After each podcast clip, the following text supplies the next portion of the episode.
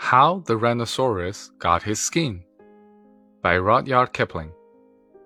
Once upon a time, on an uninhabited island on the shores of the Red Sea, there lived a Parsee from whose hat the rays of sun were reflected in more than oriental splendor.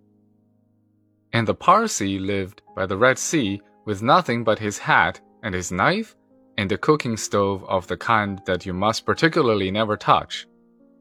And one day, he took flour and water, and currants, and plums, and sugars, and things, and made himself one cake which was two feet across and three feet thick. It was indeed a superior comestible. That's magic. And he put it on the stove because he was allowed to cook on that stove and he baked it and he baked it till it was all done brown and smelt most sentimental. But just as he was going to eat it, there came down to the beach from the altogether uninhabited interior one rhinoceros with a horn on his nose, two biggy eyes, and few manners. In those days, the rhinoceros's skin fitted him quite tight.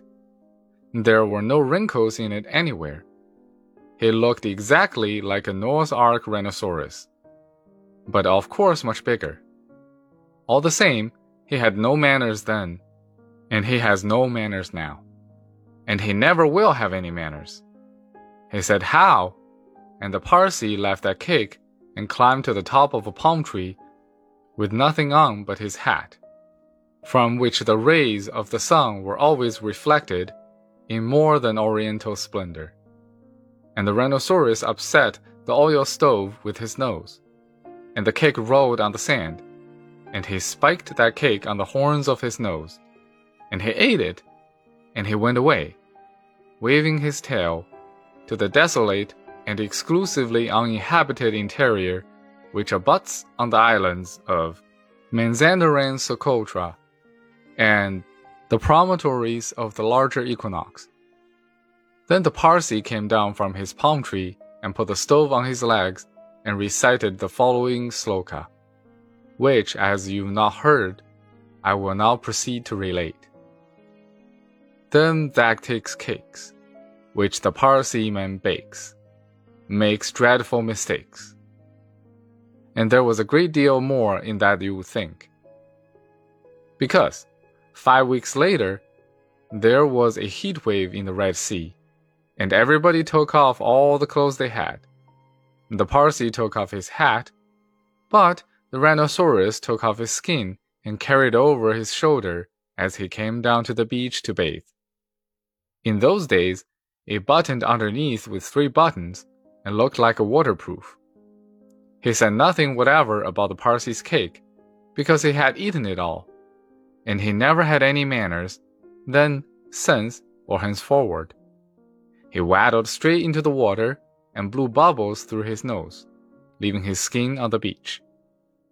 Presently, the Parsee came by and found the skin, and he smiled one smile that ran all round his face two times.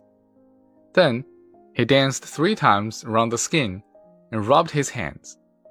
Then he went to his camp and filled his hat with cake crumbs, for the Parsee never ate anything but cake, and never swept out his camp.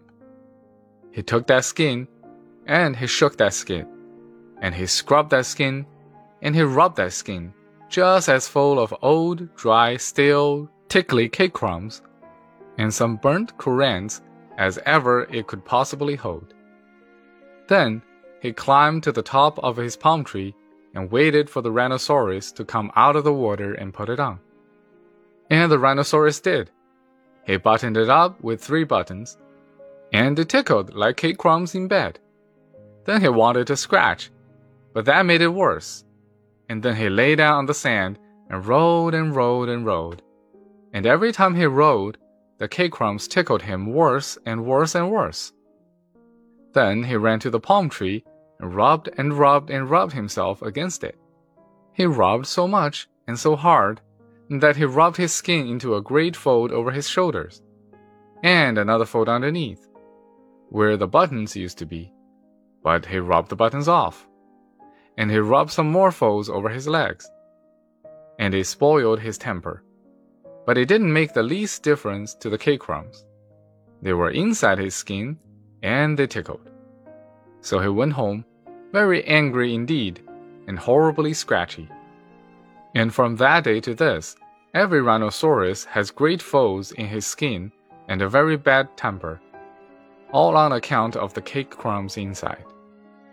But the Parsee came down from his palm tree, wearing his hat, from which the rays of the sun were reflected in more than oriental splendor, packed up his cooking stove, and went away in the direction of Orotavo, Amygdala, the upland meadows of Anantarivo, and the marshes of the Sonaput. This uninhabited island is off Cape Gardafui, by the beaches of Socotra and the pink Arabian Sea. But it's hot, too hot from Suez, for the likes of you and me, ever to go in an P and O, and call on the cake Parsee. The end.